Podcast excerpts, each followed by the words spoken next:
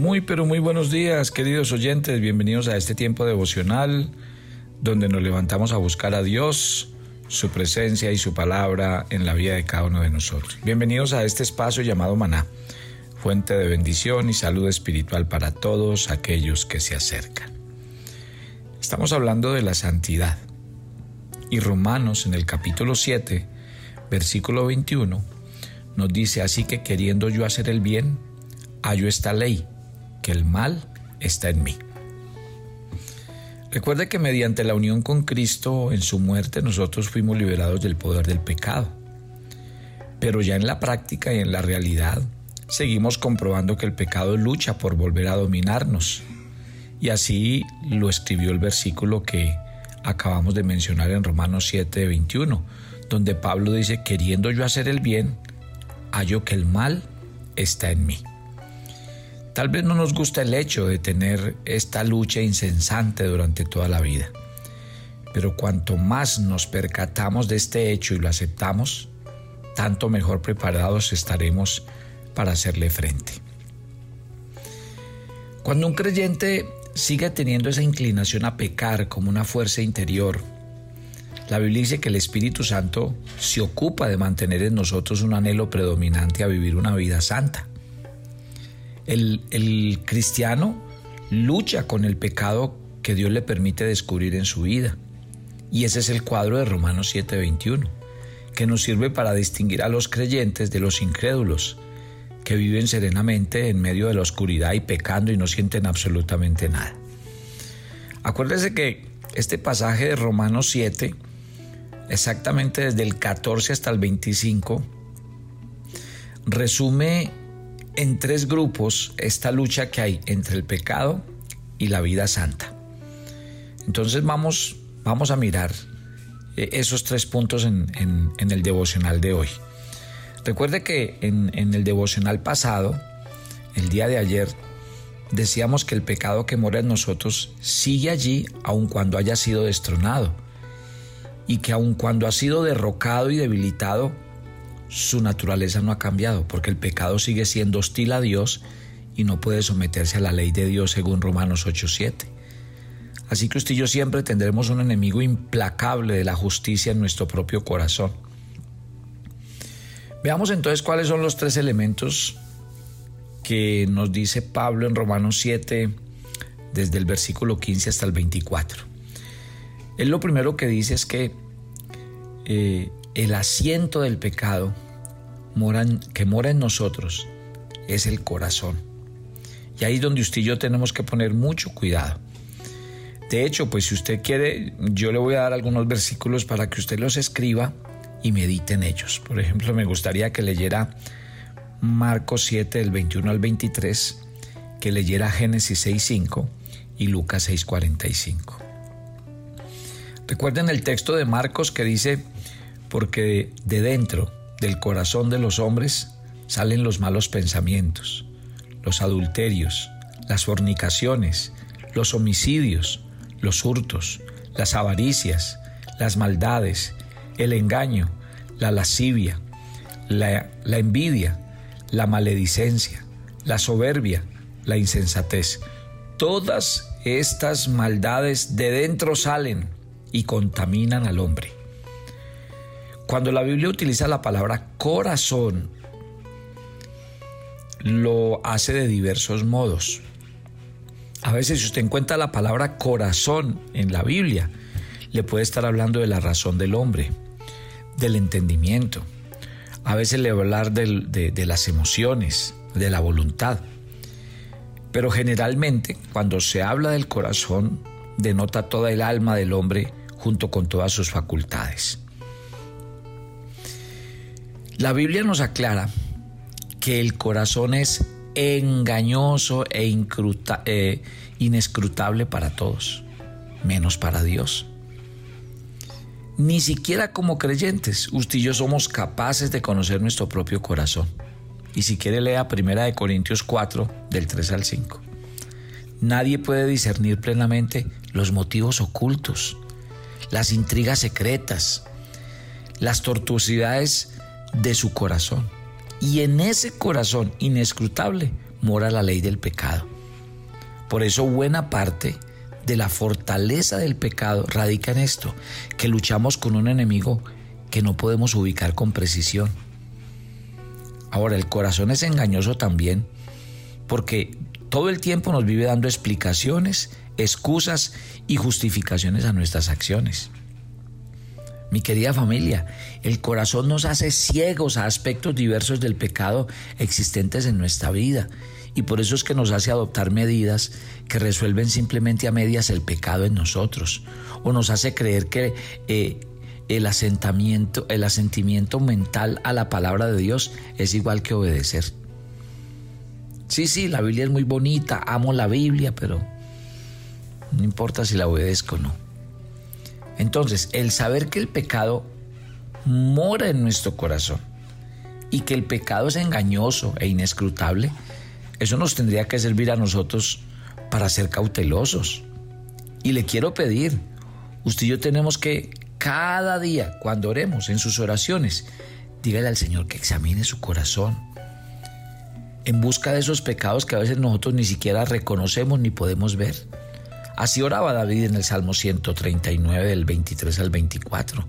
Examíname, oh Dios, conoce mi corazón, pruébame y conoce mis pensamientos, ve si en mí hay camino de perversidad y guíame en el camino eterno. O sea que el medio principal que Dios utiliza para examinar nuestro corazón es su palabra. Y cuando usted y yo la leemos, ¿qué estamos haciendo? Estamos sometiéndonos al poder del Espíritu Santo. Por eso es que Hebreos 4:12 dice que la palabra de Dios es viva y eficaz y más cortante que toda espada de dos filos y penetra hasta partir el alma, el espíritu, las coyunturas, los tuétanos y dice que discierne los pensamientos y las intenciones del corazón. Cuando usted y yo oramos a Dios, pidiendo que examine nuestro corazón, tenemos que exponernos constantemente al examen de su palabra. Tenga cuidado cuando ore de permitirle al Espíritu Santo que Él pueda realizar la tarea de examinarlo a usted. Porque si nosotros tratamos de hacerlo, siempre vamos a correr el riesgo de caer en una de las dos posibles trampas. La primera, es la, etapa de la introspección. ¿Sí? Esa que a veces eh, el diablo va a usar para acusarlo y para desalentarlo.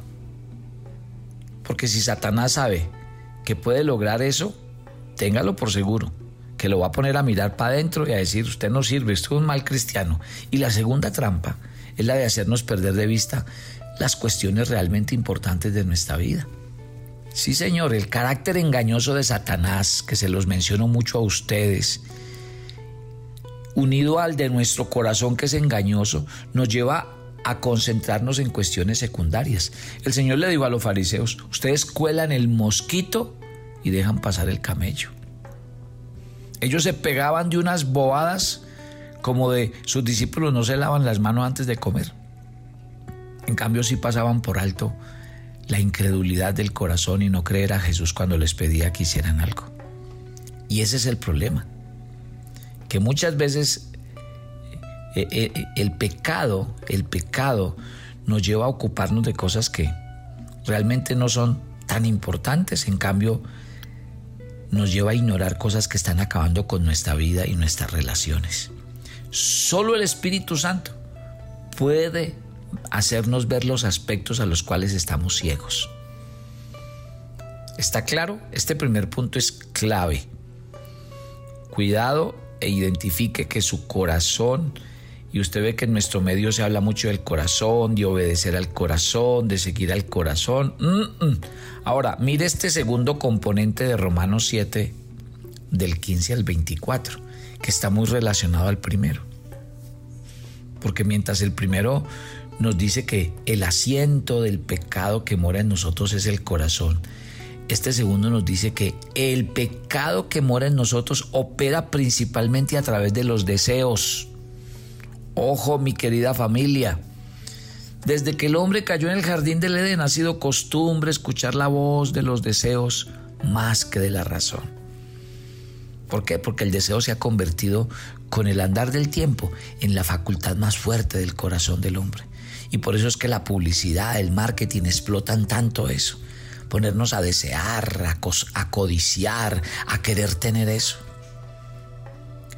Cuando usted se enfrente la próxima vez a una tentación, simplemente observe. Y usted se va a dar cuenta cómo la tentación está basada entre la lucha, entre el deseo y la razón. Piensa en el ayuno que acabamos de tener. Ahí está. Usted sabe que debe ayunar, sabe que debe practicar esa disciplina espiritual, pero vienen los deseos a decirle. Y le empiezan a, mejor dicho, y empieza uno a ver cosas y hasta lo que no le gusta le, le parece uno como rica para comer. Si usted y yo cedemos a la tentación es porque el deseo ha vencido a la razón en la lucha por influir nuestra voluntad. El mundo reconoce este, este hecho. Por lo tanto, el mundo apela a los deseos y todo el tiempo trata de dominarnos. Por ahí Hebreos 11:25 utiliza una expresión hablando de, de, Moisés diciendo que él prefirió eh, estar con, los, con su pueblo y con los vituperios de su pueblo antes que los deleites del pecado. Y así lo llama, deleites, deseos. Y desde luego, pues podríamos decir que no todos los deseos son malos. Yo sé que hay deseos buenos, pero estamos hablando obviamente de esos deseos que nos inclinan al mal. ¿Qué dice la Biblia cuando somos tentados? Dice que somos arrastrados o atraídos o seducidos por nuestros propios deseos. Así lo plantea Santiago en el capítulo 1, en el verso 14. Así que si usted y yo hemos de ganar la batalla de la santidad, tenemos que reconocer el hecho de que el problema básico lo tenemos dentro de nosotros mismos, que son nuestros propios deseos pecaminosos los que nos hacen ser tentados. Insisto, yo le he dicho a los cristianos, ojo con lo que ve, ojo con lo que oye, ojo con los ambientes donde ustedes se mueven, porque eso bombardea mucho y nos pone a tentar cosas que no, a, desear cosas que no, de verdad no nos van a llenar, ni nos van a, al contrario, nos van a alejar de Dios. Y el tercer aspecto fundamental que quiero que vean en Romanos 7, del 15 al 24, el famoso texto que todos conocemos de Pablo, y es que tenemos que comprender acerca del pecado que mora en nosotros y que tiende a engañar el entendimiento o la razón. Mire, déjeme decirle una cosa, la razón iluminada por el Espíritu Santo mediante la palabra de Dios hace que el cristiano sea, mejor dicho, un hombre con testimonio lleno de bendiciones. ¿Por qué? Porque esa, esa razón iluminada por el Espíritu Santo y por la palabra de Dios invita que un, evita que un cristiano no, no sea dominado por sus deseos. Porque él dice, no, es que esto dice la Biblia. Y la palabra de Dios es contundente. Pero ¿cuál es la estrategia de Satanás? Engañar la mente de los cristianos. Pablo en Efesios 4:22 habla de los deseos engañosos del viejo hombre. Y Tito dice que en un tiempo nosotros fuimos esclavos de concupiscencias y deleites diversos. ¿Y estos pasajes de qué nos hablan? De nuestra vida interior. Y es preciso lo que nosotros tenemos que comprender. Es, ahí está el elemento engañoso que sigue eh, guerreando contra nosotros. El engaño de la mente es llevado a cabo gradualmente, poco a poco. Primeramente, se nos induce a bajar la guardia, luego a desobedecer y nos volvemos como, como Efraín, en Oseas capítulo 7, versículo 9, cuando Dios dijo, devoraron extraños su fuerza y él no lo supo. Y aún canas le han cubierto y no lo supo. Increíble cómo el diablo nos puede engañar. ¿Por qué? Porque somos inducidos a bajar la guardia cuando nos volvemos demasiado confiados comenzamos a pensar que no, alguna tentación en particular, no, eso ya no, yo ya no caigo en eso. Y resulta que no. Nadie puede decir, a mí no me va a pasar eso. Por eso es que Pablo advierte en la Biblia, el que piense estar firme, mire que no caiga. Incluso cuando estamos ayudando a alguien que ha caído, tenemos que estar en guardia, no sea que nosotros también caigamos, dice Gálatas 6.1. A menudo usted y yo vamos a ser llevados a no obedecer. ¿Por qué? Porque ese es el engaño del diablo. Ese es el engaño. Entonces, mi querida familia, ojo pues con este con estos tres elementos que hablamos de Romanos 7, donde Pablo todo el tiempo nos ha explicado en la lucha de la carne.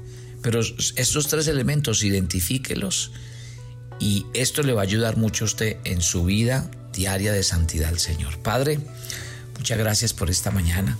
Muchas gracias porque leer tu palabra y meditar en estos versículos que, que meditamos, pues nos, nos llevan cada día como a vivir en, en guardia, a saber que no podemos dormir sino velar y que tenemos que ser conscientes de que el corazón es un factor que en nuestras vidas siempre tiene que ser factor de cuidado, porque no sabemos cuándo el corazón es engañado, cuándo el corazón no empieza a desear cosas que no son, que cuidemos nuestra mente porque el diablo nos pone a desear y a codiciar un poco de cosas que también nos apartan de la fe y que no nos dejemos engañar porque precisamente el diablo usa eh, dardos para atacar nuestra mente y, que bajemos la guardia. Señor, cuídanos.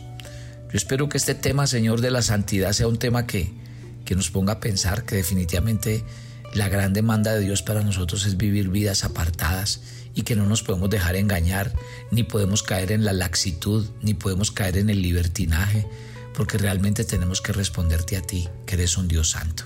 Te entregamos este día, nuestras actividades, guárdanos, cuídanos, susténtanos y que tu gracia nos acompañe todos los días de nuestra vida. Nos encomendamos a ti y pedimos tu bendición en Cristo Jesús. Amén y amén y yo los espero mañana. Bendiciones para todos.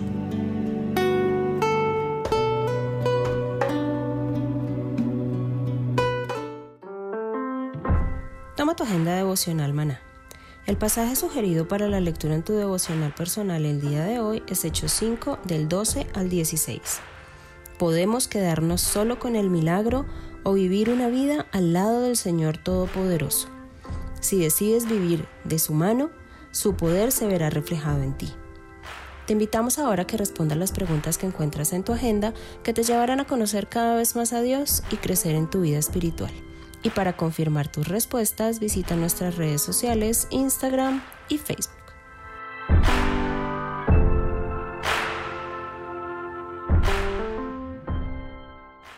¿Quieres enterarte de nuestros temas, reuniones y devocionales? Suscríbete a nuestro canal de YouTube Devocional Maná y da clic en la campanita de cualquiera de nuestros videos para activar el recordatorio.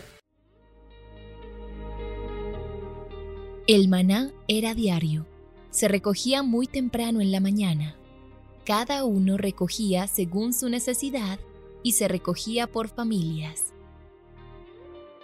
Muy pero muy buenos días. Bienvenidos a este tiempo devocional donde nos levantamos a buscar a Dios, su presencia y su palabra en la vida de cada uno de nosotros. Maná, el alimento espiritual diario que no puede faltar en nuestras vidas. Conduce Carlos Ríos.